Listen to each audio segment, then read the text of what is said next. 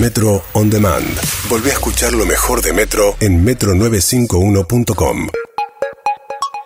Sí, señor, gran, fas- gran frase. ¿Cómo te extrañamos, Santiago? ¿Cómo los extrañé yo a ustedes, muchachos? ¿Dónde fuiste? ¿Dónde estuviste? Hice un viaje que hace muchos años venía posponiendo.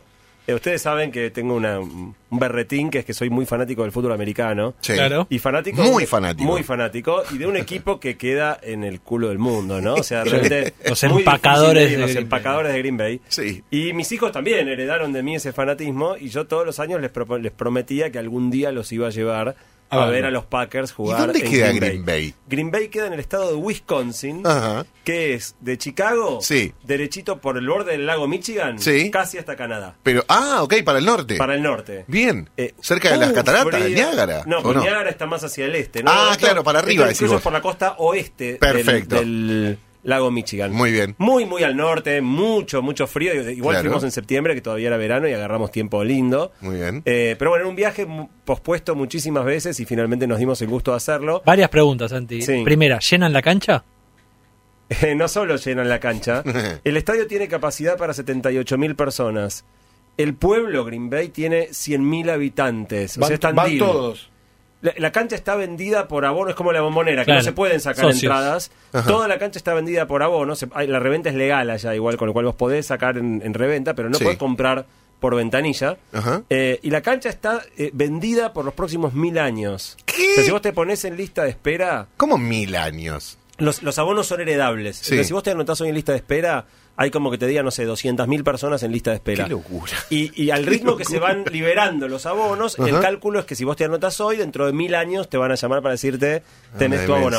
¿Y La qué cancha- partidos viste? Perdón. Vi un primer partido, uno de los clásicos de Green Bay es contra Minnesota, los Minnesota Vikings. eh, los vi jugar en Green Bay. Sí. Ah, Vi una reventa, rareza obvio. absoluta. El fútbol americano prácticamente no tiene empates, casi no existen los empates. Ajá. Vi un empate. Eh, en Hall suele haber uno por año en todo el torneo, una rareza total. ¿Cuánto Eh, dura el partido? el partido dura Casi 60 cuatro. minutos, pero como el reloj va parando en los momentos que la pelota sale de la cancha y eso, en total, con entretiempo y todo, son 3 horas 15 más o menos que Es dura el partido completo. Se Bueno, pero es una volando, hora ¿eh? neta de juego garantizada. Una hora neta Acá de los juego. tipos van a jugar una hora. Exactamente, una hora Bien, neta de juego. Perfecto. Y después de ahí nos fuimos a Chicago manejando. Ajá. Vimos jugar a los Bears, el equipo de Chicago en Chicago. No También fútbol Green Bay, americano. También. Y al día siguiente volamos a Washington, D.C. Sí. Nos pasamos toda la semana paseando por los museos de D.C. Monumentos y Y demás. el domingo jugaba Green Bay en D.C. Entonces vimos un tercer partido. De visitantes De vez. De visitante yo te vengo a ver. Claro. Contra los, ¿cómo se llaman los de Washington? Redskins. Redskins de Washington. Muy, ¿Cómo muy linda? Los pieles rojas. Perdimos, rojas, perdimos, perdimos un partido que no tendríamos que haber perdido. Ah, Teníamos que haber Perdimos. perdido. Dice en primera persona perdimos. Ah, de- ¿Cómo, Sí, se, bueno, cómo sí, se equivoca el fanatismo 8? es Eh? ¿Cómo Bueno, se equivoca el que juega ahí de punta? El fanatismo es así. ¿Compraste el, el guante ese de goma espuma con el 1? Eh, Eso uno de mis hijos lo compró. y después, no, lo más, lo más típico de Green Bay, no sé si alguna vez lo visto, son las cabezas de queso. Es un sombrero No que Con tiene nachos. forma de triángulo eh, de, de una De porción, porción de, de queso. queso. Eh, sí, yo, y ¿De yo qué tengo queso? uno en casa y mi- mi- mis hijos compraron otra. Pero O sea solo, que eran empacadores de queso los de... Eh, eh, le, lo ll- le llaman cheeseheads a los empacadores. pero solo es el sombrero o tiene para ponerle queso No, real no, y no, le no, no, solo un sombrero de goma espuma. Porque yo vi de es una eso. en queso. realidad lo vas calentando y le vas sacando así de a poquito. Es como una fondue. Claro, No, para hacer unos lo que sí vi que me gustó mucho, nunca lo había visto. Eh, mis hijos compraron para comer en el estadio y nos dieron un vaso Sí. que arriba del vaso se le calzaba como una bandeja Eso es buenísimo. donde iba el morfi Sí, y por el perfecto. centro de la bandeja un agujero donde pasabas la pajita. Claro. Entonces tenías toda la comida arriba con la pajita del que salía del medio Espectacular. del plato para tomar la bebida abajo. genial. Esto es Johnny. Muy bueno. Esto es Johnny. Sí, todo lo que rodea al juego es maravilloso. O sea, los tipos son unos genios, cómo sí. organizan todo. La- las, hinchadas mezcladas sin ningún problema. O sea, eh, es toda una experiencia vivir un, un partido. La próxima es un Super Bowl. Eh, ya fuimos a un Super Bowl. Ah, cuando, nuestro equipo, cuando nuestro equipo llegó al Super Bowl, todavía yo no estaba en la radio. Cuando nu- nuestro equipo llegó al Super Bowl por última vez en el 2011, eh, y me fui con mis dos hijos varones, Ajá. de esos eh, hechos inolvidables, ¿no? Esas cosas Claro. que, que nunca se olvidan, sí. Qué bien. Ganamos el Super Bowl estando ahí en Dallas. Hermosísimo. O sea que ya tenés un Super Bowl en el Tengo, haber. tengo un Super Bowl. ¿Cuál fue, ¿cuál fue el show del entretiempo de aquel Super Bowl? Super Bowl que yo fui, eh, ¿cómo se llaman estos? Eh, Black Eyed Peas. Bueno, bastante Black bien. Y estaban en, en En un momento época de. Te los of Claro. Espectacular show, pero un desastre como canta. O sea, cuando no Sí, es sí, playback, lo ponen todo. te querés se suicidar. la, la gastan todo en lo visual. Sí, en lo, baile. lo visual fue espectacular. Pero muy lindo. Aparte, I Got the Feeling, cantan todo. Cantaron todos, Claro. los clásicos, no, estuvo buenísimo. Sí, muy Lo bien. más loco igual del show del entretiempo es cómo arman y desarman todo, en, o sea, en- dura 15 23 minutos. minutos. Sí. En ese tiempo arman un escenario increíble, Sí. Tocan y lo desarman y sigue el Y partido. sigue el Es partido. Increíble. Es buenísimo. Increíble. ¿Cuánto dura el entretiempo igual? 23 minutos, normalmente 15, en este Sí. caso 23, en el Super Bowl 23. Perfecto. Bueno, pero como diría Luca Martín, este no es el tópico de Este la no columna de hoy. Claro. Y antes de ir al tópico de hoy, vamos a simplemente contarle a la gente que, bueno, eh, el 5 de noviembre llega ya el eh, TDX Río de la Plata 2018. Sí. Y con una novedad muy importante que es que en vez de ser en Tecnópolis como todos los últimos años, Cambiamos la sede. este año será en el Teatro Colón. Pero qué hermoso. Qué en el Teatro Colón. ¿eh? Qué bacán que sos. Sí, bueno, es un gusto, ¿no? No, o sea, no sé si es para hacerlo ahí todos los años. Yo ya ¿Por qué pienso no? en el sonido. hace La- los mucho oradores tiempo- hablando Claro. ahí. Hace mucho tiempo que queríamos el Teatro Colón y, y es muy difícil de conseguir y por hecho por hoy nunca pudimos y finalmente este año se dio. Eh, ya se hizo el sorteo de las entradas, se anotaron 30.000 personas, el Colón tiene 2.400 lugares, con lo cual entró menos de uno en 10, así que mucha gente puteando que no consiguió Y su sí. entrada. Aparte, Pero- el año pasado metieron dos Tecnópolis. Claro, bueno, pues este año se, se encogió mucho la oferta de entradas. Claro. Pero entonces lo que decidimos hacer, y esto es importante para todos los que nos están escuchando, es vamos a hacer una transmisión en vivo en el momento. Eh, en la Plaza del Vaticano, que es la plaza que está afuera del Colón, sobre la calle Viamonte, va a haber una pantalla gigante, entrada gratuita libre. El que quiere va en el momento. Ah, muy bien. De 14 a 21 eh, van a poder eh, vivir el evento ahí con un montón de gente más. Y, Perfecto. ¿Puedo y anotarme verlo. la joda de la venta de choripán y eso? Que se puede ser lindo ahí afuera. Ya ¿eh? puede mismo. poner lindo. Ya ¿Qué mismo hay que reservar un cupo para el food. ¿Qué te parece? Escúchame, es como el FanFest. Lo vas a ver afuera como si fuera un mundial, en vivo, con pantalla gigante ahí con todo el mundo. Fest. Muy bien. El TED Fest. Los oradores ya se anunciaron también, los que quieran verlos están en nuestra página tdxriodelaplata.org o en las redes sociales, tdxr de la P en Twitter o tdx En Instagram. Así que el 5 de noviembre los esperamos en el Colón, a los que tengan entrada para entrar y a los que no tengan entrada para verlo en la Plaza del Vaticano. En 20 días. Y ahora sí, vamos al tema de la cuestión. Sí. Eh, el título de la columna de hoy es La inteligencia de los animales y la estupidez humana. Ajá. Hoy Me nos encanta. estábamos preguntando si eh, le hacemos bullying a nuestras mascotas. Eh, Emi Pizarro contaba que disfraza a un gato, por ejemplo. Después también entraron los bebés, pero bueno, es para otra columna. Ok. Bueno, ¿les gustan los animales? Por Sí, supuesto, Un sí. montón. Bueno, a la gente le encantan los animales. Como Sí. siempre, hice una encuesta eh, y una escala de 1 a 10, o sea, que es la escala que más conocemos para poner nota. Más de la mitad le pone 9 o 10, o sea, la gente ama a los animales. Esta columna igual va dedicada a mis hijos Ezequiel y Julieta, que son muy amantes de los animales.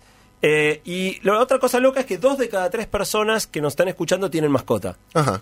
Y si recuerdan cuando hablamos la columna de las redes y las amistades y qué sé yo, habíamos dicho que 30% de la gente vive sola. Sí. Con lo cual, el contrario, 70% de la gente vive con otras personas, Ujú. pero 70% de la gente vive también con animales. O sea, tanta gente vive con, un- con animales como convive con gente. Es Sí, una manera claro. de paliar la soledad, de tener una mascota en, en algún punto también. Pero incluso Entonces, los que viven con, con, con gente también. Sí, sí, mascota. obviamente, para muy, soportar muy- esa gente. Claro, exactamente. Hablemos del perrito. 49% tiene perro, 26% gato, o sea, las mascotas más comunes. Muy lejos, en el cuarto puesto, aparecen las tortugas y después los peces y, y las aves. Eh, y después pregunté cuál era el animal favorito. ¿Cuál es su animal favorito? El perro. Oh, qué difícil. El rinoceronte, te diría yo, porque me parece Yo una voy- estructura maravillosa, yo voy, pero yo voy por De esos todo, lados. la pantera a mí me lados. encanta. Yo voy, yo estoy en el barrio de ustedes, Sí. o sea, lo- los, grandes felinos, Sí. o por lo menos los animales más raros. A la gente le gusta el perro. Y El claro, 50% de la gente elige el perro, mucho más abajo el gato con 12% nada más. Qué, bronca, da con lo mucho que los quiero. Pero Y- el éxito de los gatos está en Internet. Pero Claramente gatos- Internet es de los gatos. Los gatos dividen votos con otros felinos, porque sacaron votos el tigre, el león, el leopardo, mientras que el perro no tiene nadie va Ah, a decir claro. el lobo Claro. o, o- o el zorro. Eh, hay una charla en TED de un tipo que se llama Carl Safina, que es lo que dio na- nacimiento a esta columna. El tipo es una charla hermosa. En el fondo es un alegato en favor de los derechos de los animales. Muy linda narrada, muy poética la charla. Pueden, los que quieran eh, mirarla, core.to barra columna, igual que siempre, donde están todas las charlas de las que hablamos. Eh, y lo que el tipo básicamente dice es que solemos pensar que hay ciertas características que son propias de la mente humana. La conciencia, la inteligencia, la racionalidad, la empatía, el amor. Y el tipo se pregunta, ¿son esas cualidades realmente solamente humanas? Y, y su pregunta básicamente es, ¿qué piensan y qué sienten los animales? ¿Piensan y sienten los animales? ¿Qué pasa adentro de su cabeza? ¿Tenemos manera de saberlo? Esa es la pregunta que Carl Safina se plantea y que vamos a discutir en la primera parte de esta columna. Muy bien. ¿Ustedes creen que los animales tienen emociones? Sí, Sí, yo creo que sí. claramente sí. Sí, sí, obvio. Bueno, todo el mundo está de acuerdo en eso, 94% de las personas que contaron la encuesta creen que sí. Hasta tal punto, yo después pensaba mientras armaba esto, que cuando los humanos actuamos de una manera muy emocional, se suele decir que sacamos nuestro lado animal, con lo cual casi que vemos a las emociones como más eh, animales que humanas. En el caso de la emoción violenta, decís. En general, ¿no? Cuando uno actúa muy emocional es como el lado más Claro. animal, en el sentido que vemos la, la- la emoción como nuestro lado menos, este, menos humano. De, to- de todas maneras, calculo que va a depender siempre de, de- de- de qué animal estemos hablando. Digo, de los primates, por ejemplo, se van a parecer más, más para nosotros. He visto documentales que cuando muere un mono de, de una, de, de su, iba a decir comunidad, pero de su, no Su- sé, sí. Familia. De su familia, ponele.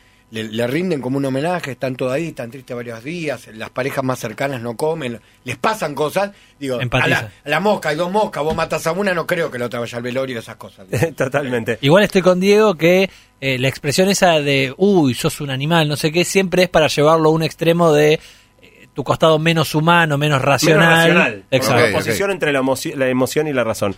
Bueno, hasta acá no había una manera científica. O sea, por más que vos mirás al perro y decís, sí, este tipo tiene emoción, porque lo ves cuando vos lo retás o lo asustás, y no solo te das cuenta que tiene emoción, sino que te das cuenta que su miedo se parece mucho a nuestro miedo. Podés empatizar mucho con lo que está sintiendo. Cuando está contento, llegaste a tu casa, el perro está contento y te das cuenta que su alegría es muy parecida, tal vez un poco más extrema incluso, pero muy parecida a la nuestra. Pero científicamente no había manera de probar si los animales tenían emociones o no. Y bueno, ahora finalmente logramos hacerlo, porque cuando, la emoción, hace un tiempo hicimos una columna sobre emociones, la emoción no es otra cosa que una reacción química en el cerebro. Es la liberación de ciertas eh, hormonas y neurotransmisores que provocan la sensación que nosotros después reconocemos como, como emoción. Y mirando lo que sucede en el cerebro de perros, de gatos, las reacciones y sustancias químicas que se liberan son las mismas cuando creemos que un perro siente alegría que cuando nosotros sentimos alegría. O sea que la Claro. alegría del perro es alegría. Es genuina. Y cuando vos, la otra pregunta que se hace Carl Safina es, ¿los perros nos aman de verdad? ¿O simplemente aprendieron que tienen que hacer todo eso porque así les damos de morfar? Para Y el tipo Ah, lo contesta científicamente, que es que mira en el cerebro, cuando una persona siente amor, se libera oxitocina. Sí. Y cuando al perro lo mimás y lo tratás bien, o a un gato, se libera oxitocina. Ya está, Es a punto, se acabó la discusión. Los animales tienen emociones y son muy parecidas, no, no todas en común. Los perros Claro, no sienten supuesto. vergüenza, por ejemplo, porque Ajá. no Yo tienen no, criterio eh, moral. perdón. Por eso perdón. se encaca Sí, delante tenés tuyo. razón, Perdón, razón, sí. perdón, yo en una época cuando era adolescente criaba eh, pastores ingleses, un pelo, un perro que tiene pelo largo, la- de hecho los, el verdadero cashmere se hace con el, eh, cuando esquilaban las ovejas, esquilaban el- estos perros, no sé por qué lo dije eso, no, no tiene nada que ver, pero cuando los pelabas a los perros en verano, eh, las perras, ponele, había, sentían como vergüenza y se escondían.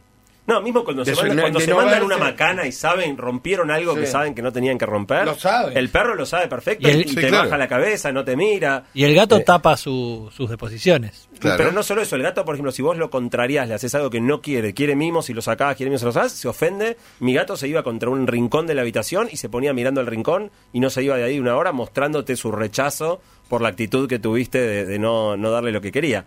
Bueno, tienen emociones. Segundo paso, ¿son inteligentes? Sí. ¿Tienen inteligencia? Sí, claro. Aprenden. Para bueno, mí sí. También acá la gente, el 90% opina que sí. Por supuesto, también acabo de aclarar, como decías recién, Cabo, algunas especies son mucho más inteligentes. No todas Claro. las especies son igualmente inteligentes. Y todas son menos inteligentes que la especie humana. Y todas son menos inteligentes que la especie humana. Eh, pero vemos muestra de inteligencia en los animales permanentemente, haciendo cosas eh, asombrosas. Eh, todos sabemos los perros, eh, en alguna medida los gatos, los monos, los delfines se tienen como animales muy... Bueno, hay dos que no son tan, no tienen tan buena prensa y son animales increíblemente inteligentes. ¿La hormiga? No, la hormiga no, la hormiga... La hormiga es inteligente colectivamente. Colectivamente, sí. El hormiguero es inteligente. Claro. Eh, no, los cuervos Ajá. los Mirá. cuervos, se, se- es- digo, hay quienes discuten que tienen tanta inteligencia como, lo- como los primates grandes. Mira. Y los más locos de todos, los pulpos. También. Los pulpos son increíblemente y inteligentes. son todo cabeza, claro. Eh, y lo que tienen de interesante los pulpos es que vienen de una rama evolutiva muy, muy, muy distante de los humanos. Eh, realmente de todas las especies que hay, es de las más alejadas. Con lo cual, es una, digamos, claramente su inteligencia proviene de un origen diferente. No como el del mono, que la nuestra, si querés, es un poquito una evolución de esa misma. ¿Son aliens acuáticos? Son casi aliens. Cuando vos ves los videos de pulpos, realmente es lo más Sí, parecido claro. a lo que las películas muestran como aliens. Los pulpos a veces salen del agua y cuando los pulpos caminan afuera del agua son un Ah, alien de una película. Hay videos en YouTube de pulpos caminando afuera del agua. Sí, sí, Es escapándose muy, de un bote muy también. impactante. ¿Viste En- eso? En, en Ah, Arrival, viste que por una, por una Claro. endijita se van, no puedes Claro. creer, no puedes Se creer. hacen chatos y se escapan por una ranura. en Arrival, la llegada de esa película, Sí. los extraterrestres son bastante parecidos, son Es unos verdad, pulpos. tienen En tentáculos. lo- lo- En Los lo- Simpson lo- también. En los pulpos son la imagen que más usamos para los extraterrestres. Tienes razón. Eh, bueno, quizás el indicador de inteligencia más importante que podemos buscar en los animales es el uso de herramientas. Claro. Hasta hace poco se creía que solo los humanos usábamos herramientas. Hay un montón de especies que usan herramientas y no de una manera instintiva, sino de una manera inteligente. Práctica. Hay, eh, una cosa interesante de los cuervos es que usan palitos para sacar bichos. Cuando hay la- se- los bichos que se meten en la madera usan unos palitos para este, sacarlos. Mirá, he visto orangutanes hacer eso Sí, también. también. Con, Bueno. lo- con, las- con los, la- los paneles de abeja para comer la miel. Sí, sí, o para sacar termitas de, Sí, de- eso también. de un, bueno, no es un hormiguero, un termitero. En un experimento que está también en el video en YouTube, eh, y lo puse en core.to, los que quieran verlo, core.to barra columna, eh, le dan a un, a un pulpo, perdón, a un pulpo, a un cuervo, un bichito flotando, perdón, eh, metido en un tubo finito que no le entra el pico. El, pi- el pico es demasiado corto, no llega a agarrarlo. Y le dan un, un alambre. Y el tipo empieza a tratar de sacarlo con el alambre recto y no hay manera, no lo puede enganchar. Y agarra, saca el alambre, lo dobla, Ah, le da forma de anzuelo, Ah. mete el coso y lo saca de una. Eh, y vos Ok. ves eso y decís, boludo. sí, claro. Y, y- y claramente en la naturaleza no existe el alambre, digo, no hay No, situaciones no, no, donde obvio. Pero ¿en qué momento evolucionaron así? llevado. ¿Se sabe? Son inteligentes, entonces encuentran una situación en la- ante la cual nunca estuvieron, que es la definición de inteligencia, y encuentran una manera de, de resolverla. Mira qué bien. Otro experimento espectacular tiene que ver con el aprendizaje. Es algo que pasó hace poco en Japón, con cuervos también. Unos cuervos querían comer unas nueces que eran demasiado duras y no las podían romper. Y parece que un cuervo inventó tirarlas a la calle a que las pisen los autos. Muy bien. Se adaptaron al Eh, medio. Exactamente. Entonces el cuervo tira la nuez en la calle, se corre, sabe, mira el semáforo, o sea, se queda, lo- está filmado, lo ves paradito en la vereda esperando el semáforo. Cuando cortan los autos va y se come la nuez que Qué los bien. autos pisaron. Muy y lo gracioso es que empezaron cuervos en una esquina y lo van analizando y se está expandiendo a partir de esa esquina a más lugares de Japón. Es una lo locura, cual- porque ahí se dieron cuenta que el auto es pesado. no solo, que esto puede sino romper que una se lo están nuez. enseñando a otros, a otros cuervos. Ah, también, Claro. transmite Se la, están la información. A Más cuervos van aprendiendo y dándose cuenta de esto que inventó algún cuervo solo y ahora lo están Claro. ¿Parece que el aprendiendo. mundo nos va a denominar los más y más cuervos? cuervos. Eh, que es eh, difícil, que- digo, salvo, salvo la peli- las películas de Hitchcock, ¿no? Ahí meten miedo, Claro, pájaros. pájaros. Sí, sí. meten miedo a En las los, aves. en los Simpsons los delfines nos terminaban dominando. En Claro. com.to barra columna hay un video alucinante de YouTube con un montón de imágenes increíbles de cosas haciendo lo- los animales haciendo que no se pueden creer. Tercera cuestión. ¿Tienen lenguaje los animales? Por Se supuesto. comunican entre sí sin duda. Eh, ahí sin duda. Y con nosotros también. Bueno, 80% de la gente opina que sí. Ningún animal tiene un lenguaje tan sofisticado como el lenguaje humano. No, por supuesto. Eh, pero algunas tienen lenguajes más sencillos que no solo son por sonido. Algunos se comunican por, por olores, otros se, se comunican por, por señas, por cuestiones vinculadas a la vista o por el sonido. Hay una charla de TDX Río de la Plata eh, que la dio eh, Marcelo Mañasco, que es uno de los más grandes estudiosos mundiales de los delfines. Y la obsesión de Marcelo Mañasco es entender el lenguaje de los delfines. Sabemos que los delfines tienen lenguaje y que entienden lenguaje y no lo podemos entender. Y el tipo se dedica a ir por el océano buscando grupos de delfines, delfines. metiendo micrófonos abajo del agua, grabando todas las conversaciones y tratando de entender qué es lo que los delfines eh, Una invasión hablan. a la privacidad de los delfines. el día que codifiquen está diciendo un delfín, no sé, a otro delfín, no me rompa más la bola. Ahí está el boludo del micrófono. Ahí está el boludo del micrófono. Él hace un chiste parecido. Eh, ahí está el, el delfín comentando sobre el tema. Él hace un chiste parecido que cuenta que una vez estaba mirando a dos delfines adolescentes que claramente lo miraban y se iban a cuchichear y que él sintió que le estaban sacando el cuero y él hace la joda y dice, mirá, tiene los dos ojos del mismo lado de la cara, parece un lenguado. Digo, como que comentaría respecto de ¿en sus rasgos. Eh, Qué bien. Ahora, cuenta una cosa increíble del lenguaje de los delfines. Ustedes vieron que en los acuarios los delfines entienden señas. O sea, vos podés comunicar, el, entrenador se comunica con el delfín haciéndole cierta seña, el delfín entiende qué pirueta le están pidiendo. A una entrenadora se le ocurrió hace unos años enseñarles a los delfines el concepto de innovación. O sea, creó una seña que no era una, una pirueta específica, sino al contrario, hace una que no hayas hecho nunca. Y al principio los delfines no entendían, no entendían, hasta que finalmente la pescaron. Y cuando ella les hace la señal de innovación, los delfines hacen una pirueta nueva. Ok. Y también habrán visto en los, en los eh, acuarios que los delfines pueden hacer pruebas sincronizadas. Eso se llama tándem. Hay una seña que les hace que quiere decir que hagan la pirueta los dos juntos al mismo tiempo. Y lo saben hacer. Bueno, después a otro investigador se le ocurrió decir, bueno, hagan innovación en, En tándem. Entonces ahí se tienen que comunicar sí o sí. Y los delfines se fueron al fondo del agua y saltaron e hicieron los dos la misma pirueta nueva, perfectamente coordinada. O sea, la única manera posible abajo del es que lo charlaron abajo del agua y pudieron decidir cuál pirueta nueva iban a hacer. Así Hagamos- que- hagámosla bien porque no nos dan pescado, dijeron. bueno, totalmente, pero, pero lo loco, o sea, eso termina de comprobar que hay un lenguaje, que pueden conversar entre ellos y, y- y ponerse de acuerdo, por ejemplo, qué pirueta hacer y que no entendemos lo que están hablando. Y un segundo aspecto del lenguaje es que muchos animales pueden entender lenguajes humanos. Por un lado, hay varios eh, primates, gorilas y, chimpancés que entienden lenguaje de señas. Los han entrenado para entender lenguaje de señas. Hay una gorila muy famosa que se llama Coco, que está entrenada desde 1972, sabe más de mil señas distintas, se tiene un vocabulario súper amplio, sabe combinarlas de manera descriptiva, o sea, no solo usa señas sueltas, sino que une sustantivos y adjetivos, arma frases, y no solo puede hablar con humanos, sino que ahora que otros gorilas aprendieron lenguaje de señas, hablan también entre los gorilas, usando el lenguaje de señas que los eh, humanos les enseñaron. Eh, y es muy interesante, pues, con orangutanes, que también algunos aprendieron lenguaje de señas, pueden usar una misma palabra con más de un sentido. O sea, por ejemplo, la palabra malo la aplican a diferentes cosas. Malo puede ser una comida que no le gustó, o malo puede ser que vieron otro animal muerto, o malo puede ser si van a hacer una conducta que saben que no tienen que hacer. O sea, entienden la palabra en su sentido más complejo, Claro. no tan literal. Y después, por supuesto, hay animales que entienden el lenguaje humano hablado. O sea, con los perros pasa, hay, hay ciertas instrucciones que vos le das a tu perro, bueno, no sé, dame la pata, este, al Vale, muertito. perro son más limitadas las cosas que puede aprender un perro, pero puede aprender un montón de palabras. Bueno, los, gorilas pueden aprender cosas como esconder la pelota abajo de la tela. Uf. Y el gorila entiende y esconde la pelota abajo de la tela, que la aciertan 70-80% de las veces, pero claramente dan muestras de poder entender frases en lenguaje hablado humano. Lo tremendamente innovador de los humanos no es el habla, es la escritura. Ajá. Porque la escritura brindó la posibilidad de que el conocimiento se acumule a través del tiempo, se transmita en las generaciones y de alguna manera dio lugar a la cultura. Y eso ningún animal lo puede hacer. Eso ningún animal lo puede hacer, pero el habla, digamos, de diferentes maneras la tienen muchos animales. ¿Creen ustedes que piensan los animales? Porque se puede hablar Sí. sin pensar. Los loros hablan y no piensan. Sí, claro. Repiten. Sí, ¿Creen ustedes que piensan? Sí, sí, el gato cuando lo ves haciendo movimientos como si estuviera cazando, está ensayando, está pensando que caza. Bueno, en definitiva, otra vez, esto es más controversial. 57% de la gente cree que los animales piensan.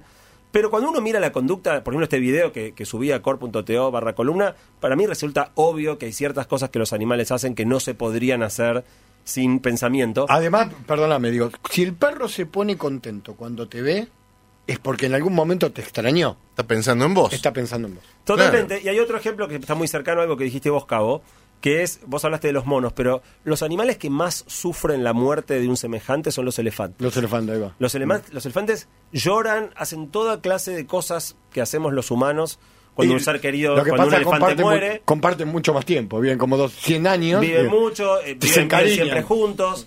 Eh, cuando un- a una cría se le muere la, la madre o el padre, pasan horas y horas tirados al lado del cadáver, se les humedecen los ojos. eh, y la única manera de entristecerte es porque sabes que, que, no va, que no va a estar más. O sea, Claro. requiere un entendimiento profundo, requiere pensar en el futuro. Llorar. Claro, claro, Pensar claro. que Es el duelo, el duelo Exactamente. De manera que parece no, no puede ser una reacción mecánica eh, y digamos realmente es muy muy impresionante eso. Y el último tema Para, quiero hacer un hablar, repaso. sí. Hasta ahora dijimos inteligencia, emociones, Emociones, inteligencia, Lenguaje. Lenguaje y pensamiento. Pensamiento y ahora viene la última instancia. Después vamos a hablar de la estupidez humana, que es la Sí, segunda parte. Que es lo más lindo. Digo, igual acá me pasa un dato que me parece interesante, que me dicen que los pulpos hacen jardines en el mar, en su espacio, con fines solamente y meros decorativos. Pues de ahí viene la canción de los Beatles, este, Octopus Garden.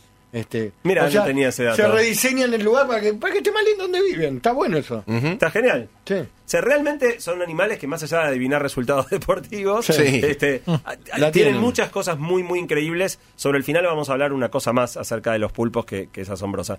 Pero la última instancia, la más profunda para discutir, es si los animales tienen conciencia. Digo, que ya es un poco más que pensamiento, ¿no? La conciencia no solo es pensar, es saber que vos sos vos, Sí. eh, es entender o poder proyectarte Es que tenés una mente, en- eh, interpretar que los otros tienen eh, mentes como la tuya. Eh, y esto es mucho más polémico. 40% de la gente cree que los animales tienen co- conciencia en la encuesta. Eh, pero hay un dato que para mí es súper fuerte en esto, que es que muchas criaturas, muchas de las que venimos hablando, monos, delfines, pulpos, pueden reconocerse a sí mismos en un espejo. Ajá. Si, por ejemplo, los manchan en la cara Sí. y les ponen un espejo, se van a limpiar ahí donde están manchados. O sea, saben que ese son reflejo ellos. son ellos y Claro. saben que si están manchados acá, dónde tienen que, que tocarse para, para sacarse esa mancha. El, El perro no se aviva tanto. perro no sé, no. No, el perro no tiene conciencia tampoco de su tamaño. No. Viste que los perros chiquitos van y se pelean con los grandotes sin ningún problema. Y los Porque- grandotes piensan que son chiquitos y se te quieren subir a upa igual. Claro, también. también. Bueno, muchos animales pueden reconocerse a sí mismos en, un- espejo y muchos animales pueden reconocer a otros animales de su especie. Hay un experimento muy divertido, los chimpancés pueden reconocer perfectamente individualmente a otros chimpancés por fotos Ajá. Eh, y también pueden reconocer ¿y rostros cómo- humanos y cómo se saber sabe quién es quién. ¿Qué te dice? Este es Jorge. Por lenguaje de señas. le ¿Cuál es le ponen Susana de nombres, estos? Te dice. por le, le- le ponen- hacen nombres con lenguaje de señas. Tiene- del auto. tienen- tienen un libro que es genial, los chimpancés, que se llama Buscando a Chita. Entonces son un montón de monos y tienen que contar Chita. Acá Claro. está Chita. Bueno, eh, eh, lo loco, lo más divertido, es que los chimpancés pueden reconocer a otros chimpancés a partir de fotos y pueden encanta. reconocer rostros humanos. Son mucho más rápidos que nosotros para reconocer chimpancés Ajá. Eh, y mucho más lentos que nosotros para reconocer rostros humanos. Claro. Con lo cual se ve que igual que nos debe pasar a nosotros con ellos, deben sí. mirar los humanos y te das cuenta, son todos iguales. Exacto. Son todos iguales. ¿Cómo te das cuenta cuál es cuál de estos? Bueno, para cerrar el tema conciencia, en, en julio del 2012 se hizo una conferencia científica sobre conciencia en animales y eh, perdón, en humanos y animales no humanos. Y esto, los científicos que se reunieron ahí firmaron una declaración diciendo que la evidencia científica permite sostener que los animales no humanos tienen la base neuroanatómica. O sea, si vos mirás su cerebro, cómo está hecho, neuroquímica, sus transmisores y sus hormonas, y neurofisiológica propia de un animal con conciencia. De manera que, digamos, y, y- la creencia es que tienen estados, algún grado de estado consciente, animales muy avanzados, y capacidad de eh, tener conductas intencionadas, de tomar una decisión, de pensar y decidir qué es lo que quieren hacer. Y a partir de ahí, digamos, la, la polémica sigue porque no toda la comunidad científica está de acuerdo con esto. Bueno, los animales tienen algunas eh, cualidades asombrosas para mí, que para mí es la que termina de demostrar que tienen conciencia. Yo subí a mi Instagram, s.bilinkis, dos videos que para mí son de los videos de animales más impactantes que vi en mi vida. Eh, el primero, para, para confirmar si los animales tienen conciencia o no, lo pueden ver, es el último video que subí. Son dos monos que tienen que entregar como unas piedritas que tienen y cada vez que entregan una piedrita le dan un premio. Ajá. Y el primer mono entrega su piedrita y le dan un pedazo de pepino. Y el mono lo come, está contento, se ganó Sí, un pepino. Bien. Y el mono de al lado entrega su piedrita y en vez de darle un pepino le dan una uva. Y el Mucho otro lo ve. Sí. Y al mono, le, al mono le gusta mucho más la uva que el pepino. A los Sí. humanos también. Al segundo mono le vuel- vuelve a entregar la piedrita y después de que vio que al otro le dieron una uva, le dan un, un pepino de nuevo. Bueno, y los que uva. quieran mirarlo, ese punto bilinkis, miren la reacción del mono cuando lo empoman dándole pepino de nuevo, mientras que al lado le, le dan uvas. Ok. Para mí, para mí esa es una muestra de inteligencia, de pensamiento Y de conciencia. Y de envidia, Sí, de envidia, sí. pero de envidia. Sí, pero de conciencia de la quiere decir, injusticia. Pero ¿por qué el otro le dan y a mí no me das? ¿Y qué Claro. te pasa, loco? Eh, para mí es muy, muy... eh, redondea todo lo que hemos hablado. Muestra emoción, muestra pensamiento, muestra inteligencia y muestra conciencia. ¿Y es el animal con mayor conciencia? ¿Hay un ranking después No. del 2012 de esos estudios? no, No. dicen No. que el más consciente es el ornitorrinco. Y hay, un- hay otro video que no sé los ejemplos que tienen de ornitorrinco. Es- mira, eso no lo vi. no lo vi. Lo, voy, a- Ah, lo voy no, a buscalo. buscar. Lo voy a buscar. Orri- Ornitorrinco jugando al ajedrez se llama. Eh, los, los pulpos, por ejemplo, pueden sacar la, la tapa enroscada, de un, un- le das una un- comida dentro de un frasco con una tapa rosca Ujú. y el pulpo Puede abrir primero el lo mira, que yo no sabe y hasta que se aviva A mí y abre la abrir las tapas Primero. Y- se fijan la fecha de vencimiento Claro. y después lo abre o no. Puta, se me fue por el agua, se me fue flotando. Bueno, y para los que hayan querido ir a, a Instagram, s.bilinkis, fíjense, hay un segundo video que para mí también es tremendamente impactante, que habla ya no de la inteligencia o las cualidades que, estamos, que estuvimos hablando, sino de que los animales aparte tienen otras capacidades que los humanos no tenemos. Y que en ciertas cosas son increíblemente más sofisticados que nosotros. La lealtad, Este, este segundo video, eh, que es el anteúltimo que subí, Hmm. es la capacidad de camuflaje de los pulpos. Claro. Van a ver en ese video un, un alga, una planta en el fondo del mar. La cámara se va acercando. Y bueno, véanlo, no se los quiero spoilear. No spoileé, es absolutamente increíble. Eh, es, es- para mí es asombroso, de las cosas más asombrosas que vi en el mundo animal, cómo el pulpo se camufla. Después el video sigue un poquito y te lo muestran en cámara reversa, o sea, cómo- porque primero está, no, spoileo un poquito, está el pulpo que no lo ves ni a patadas Sí. y de repente te das cuenta que esa que parecía una planta, la mitad era un pulpo. Y después te lo muestran para atrás cuando vos ves cómo se, cómo se camufla, o sea, cómo se va convirtiendo de que es un pulpo que desapareció Claro. y no tenés manera de darte cuenta que eso que está ahí no es una planta. Es muy impresionante el video. Todo que esto tu quieran verlo. Instagram. Sí, ese punto ese bilinkis. punto bilinkis, lo Muy que bien. quieran mirarlo. Ahora nos vamos a fijar. ¿Y de estupidez humana cuándo hablamos? Ahí vamos, Ahora ahí vamos, mismo. precisamente ahora. Mientras tanto, está empatando, empatando Argentina 0 a 0. Brasil, por lo que vimos así medio de reojo, eh, tuvo alguna llegada, pero Argentina está soportando. Está haciendo un partido bastante parejo en 38 minutos del primer tiempo. Cuando empezás en la Kennedy, la Kennedy empieza con vos, porque ver cómo haces tu tecnicatura, carrera de grado o de posgrado en la Universidad Kennedy los inspira a ser una universidad mejor. Estudia abogacía, farmacia, psicología, odontología o la carrera que buscas en cualquiera de sus edificios o de manera virtual. Asesorate en www.kennedy.edu.ar o llamando al 0800 222 5366. Un futuro juntos. La Kennedy, educación para todos, educación para vos.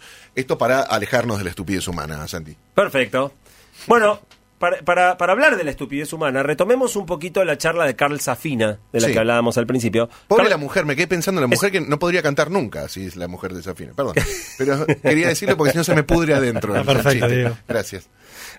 De, de hecho, estaba, estaba Marat Safin. Sí. Con lo cual a mí Y- Safina también, su Safina- hermana. Claro, bueno, por eso, pero Safina es apellido de mujer. No, Decir que este no se es llama el mismo Carl. apellido, pero para las mujeres. Por eso, Exacto. digo, pero, Ah. pero de, para mujer. Ah, ok, ok, Este se llama Safina, pero es varón. Me, me- Sí. se me resultó raro. Eh. Bueno, Safina dice, habla todo esto, un poco de lo que yo conté, dice, los animales tienen capacidades asombrosas.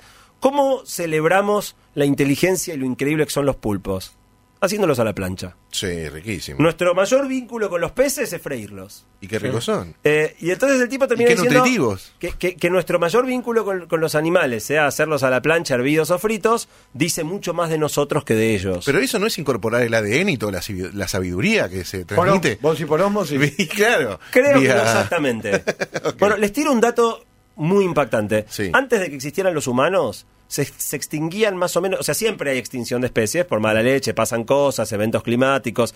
Bueno, antes de que existieran los hombre, humanos, ¿sí? se estima, mirando lo- lo- los fósiles, que se extinguían 10 especies cada año. Ajá. En momentos normales. En este momento se están extinguiendo, no se sabe exactamente, entre 800 y 8000 ¿Por año? por año. Por año desaparecen entre 800 y 8000 ex- eh, especies, Mm. eh, entre 80 y 800 veces más que antes de que existieran los humanos. Los 7.600 millones de personas somos nada más que el 0,01% de los seres vivos. O sea que somos nada Claro. de lo que hay en la Tierra. Pero desde el inicio de la civilización, la, humedad, la, la- la humanidad eh, ya causó la pérdida de 83% de los mamíferos salvajes. O sea, queda el 17% de los mamíferos salvajes que había desde antes que llegaran los seres humanos y la mitad de las plantas. Por todo lo que se ha ido desmontando y haciendo lugar para las, las ciudades y todo Claro. eso. Como ejemplo, hablabas vos de los rinocerontes, Juan. Eh, al comienzo del siglo XX había, había más de medio millón. En este momento, 100 años después, quedan 25.000. O sea, cayó en 95% la cantidad de rinocerontes. La mayoría de los rinocerontes que quedan están, antes estaban repartidos por toda África y parte de Asia. Hoy están casi todos en Sudáfrica, eh, controlados con armas de fuego. Están custodiados por el ejército, creo por que los el- cazadores furtivos que quieren matarlos por, eh, para usar sus cuernos. Y creo que el blanco ya se extinguió. El blanco está prácti- hay, hay- especies, hay especies de rinocerontes de las que queden menos de 100, subespecies, ¿no? Sí. En total hay 25.000, pero ciertos tipos, como el rinoceronte de Java, están prácticamente extinguidos. Malísimo. Lo, lo loco es que así como hemos liquidado enorme cantidad de casi todo, les doy algunos números, humanos somos siete- siete- 7.600 millones, chimpancés 250.000, gorilas 100.000, eh, hipopótamos 120.000, pero ya empezás a bajar, orangutanes quedan 60.000 en todo el mundo, Eh, ballenas 30.000, Rinocerontes decíamos 25, osos polares 25, leones 20.000. Hay 20.000 leones en el mundo entero. Nada más. Chitas 7.000. Menos leones que rinocerontes hay. Menos leones que rinocerontes, no muchos menos, pero, pero menos. Sí. Chitas 7000, tigres 3900 en Ah. todo el mundo, 3900 tigres, 1800 pandas, que es típicamente la, especie que se suele ver como... Ahora, la contracara de esto es que los animales que los humanos criamos se han multiplicado como nunca jamás en la historia. Hoy las aves de granja son 70% de las aves que hay en el mundo. Claro. 70% de las aves del mundo son gallinas, patos, este, las cosas Sí. que, que los... Y 60, comemos. Y 60% de los mamíferos son ganado. Ajá. O sea que básicamente hemos liquidado toda la bio- di- biodiversidad que había Sí. para criar vacas, cabras, ovejas este, y algunas aves de, de corral. Y o nadie sea que no se fijó solo- si el chita era exquisito. Pues si el chita hubiera sido exquisito y comerlo, estaríamos, estaríamos criando chitas claro, lo totalmente. difícil es ordeñar Eh, el chita. por, por hablar de un caso argentino, el jaguareté. El jaguareté es un animal hermoso, es una cosa de locos. Claro. Aparte de estar en el billete de 500 pesos, es un leopardo como el que esperás ver en África. Bueno, en Argentina quedan 250 jaguaretés, están claramente en riesgo de, de desaparecer. Los ah, humanos afectamos de muchas maneras. Eh, la primera y más obvia es la caza. La caza por razones deportivas, pero sobre todo por razones comerciales. En la encuesta, 82% de las personas están en contra de la caza y creen que habría que prohibir la caza. Los cazadores contraargumentan que la plata que se paga por licencias se puede usar para defender animales en vías de extinción. Eh, la Es segunda... el argumento es muy pelotudo.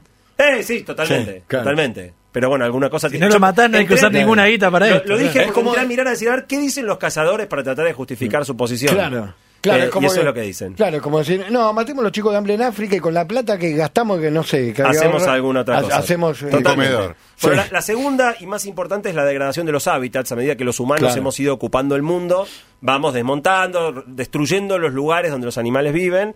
Y la se- si de una, de- de una especie desaparece su hábitat, desaparece la especie. Eso Entonces, pasó con los pandas. con los pandas y con montones de otros animales, digo, el jaguarete quedan tan pocos porque hemos ido desmontando y al ir desmontando y entonces plantas soja, el jaguarete no vive donde se planta soja, vivía en el bosque donde, donde que estaba antes de, de la plantación. Hoy eh, la, la- la degradación de hábitats, el avance del hombre sobre los espacios animales es la principal causa de riesgo. Y la tercera, también bastante obvia, es el cambio climático. eh, que está empujando muchas especies a climas con los cuales no son compatibles o a migrar a lugares donde antes no estaban y generando un montón de, de quilombos. Para terminar, el despelote es que casi siempre la prioridad de los animales choca. O sea, yo hice varias preguntas preguntando a la gente, ¿estás de acuerdo con? Y las planteé de manera difícil, ¿no? Pues si estás de acuerdo hay que ayudar, sí, obvio, hay que ayudar a los animales. Bien, pero ¿estás de acuerdo con el uso de, de animales para experimentación científica? Y sí.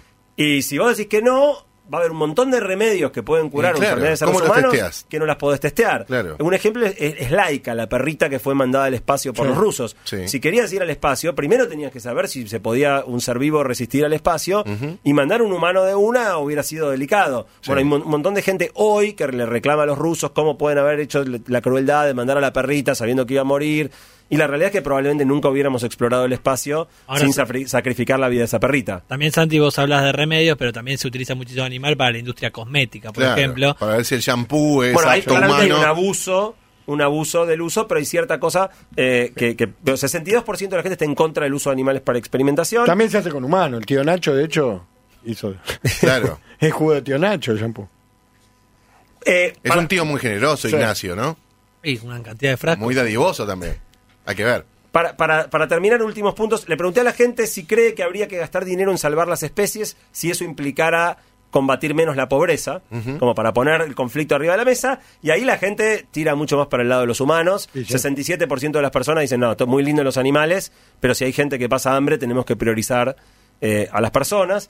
Y la última cosa, para terminar, hay una charla de TED eh, de un tipo que se llama Stephen Weiss, que es el principal eh, que empuja globalmente darle a los animales derechos, hum- no, perdón, no humanos, derechos no humanos. Básicamente en la mayoría de los sistemas legales los animales tienen el mismo estatus legal que una cosa. O sea, en la ley hay personas y hay cosas. Sí. Y los animales caen del lado de las cosas, no son personas. Eh, de modo que así como vos, si yo tengo mi celular y quiero romperlo o tirarlo, lo tiro. Si vos tenés un perro, si querés lo matás o le das de comer o no. No es, es una cosa que te pertenece.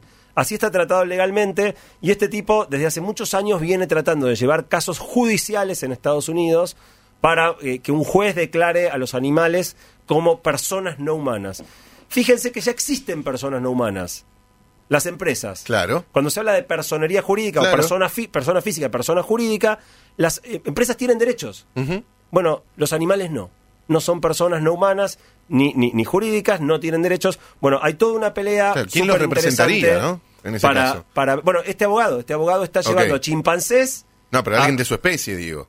Sí, alguien de su especie está más complicado. De, de eso habla un poco B-Movie, la película de las abejas. Habla un poco Totalmente. de, de esa idea. Totalmente. Bueno, Safina termina diciendo, y con esto terminamos, que hay muchas mentes en este planeta aparte de la nuestra, y que vincularnos con todas esas mentes, con todas esas inteligencias alternativas, con todos esos lenguajes diferentes, debiera ser la prioridad humana más que cocinarlos a la plancha o, o hacerlos fritos. No estamos solos en este mundo, tenemos compañía. Montones de animales mueren por comer nuestro plástico, por, por, por- por avanzar sobre sus hábitats, y en definitiva termina diciendo si somos la especie más inteligente del planeta, debiéramos usar nuestra inteligencia en favor de los otros animales que habitan este planeta y no para aprovechar que tenemos más fuerza, más inteligencia y abusarnos de ellos. Hermosa columna. Lo dice Santiago Bilinkis. Gracias, Santi, por visitarnos después de tanto tiempo. Volvé pronto. Por Sí, sí, favor, sí, sí, el mes que viene estamos no seas acá. animal. El mes que viene vení, estamos acá. Vení rápido, por favor. Mientras tanto, termina el primer tiempo en Arabia Saudita con empate en cero entre Brasil y Argentina. Un tiro libre cerca del área para cada selección. Uno de Dybala, que pasó cerca del ángulo izquierdo de Allison y recién pegó en la barrera el remate de Neymar eh, para Brasil. Nosotros hacemos tanda y todavía nos queda una hora de programa. Vamos a llamar a algún abuelo seguramente y también vamos a jugar al regla de tres simple en basta. Metro On Demand. Volvé a escuchar lo mejor de Metro en metro951.com.